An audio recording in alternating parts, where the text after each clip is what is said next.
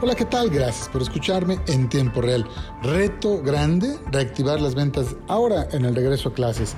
Este martes platiqué con Marco Prosperi, presidente de Canaco, quien, bueno, pues vio con reserva la venta de papelerías y artículos, artículos escolares, a pesar del regreso híbrido a clases, el presencial parcialmente, ¿no?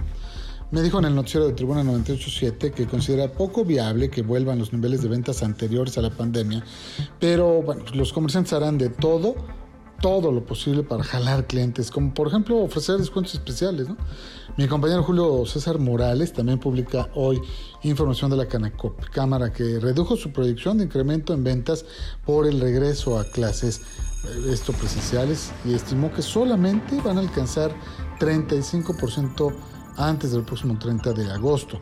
El presidente César González señaló que en la víspera de la temporada comercial esperaban alcanzar un repunte en la actividad comercial en parámetros de entre 60 y 70%. Esto no va a ser posible.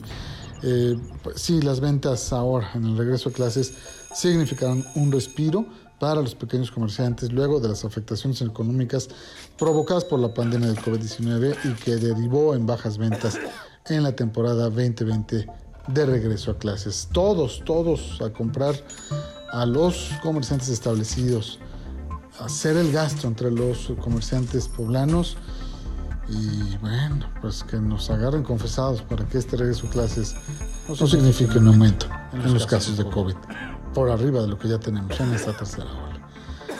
Muchas gracias, nos escuchamos en tiempo real.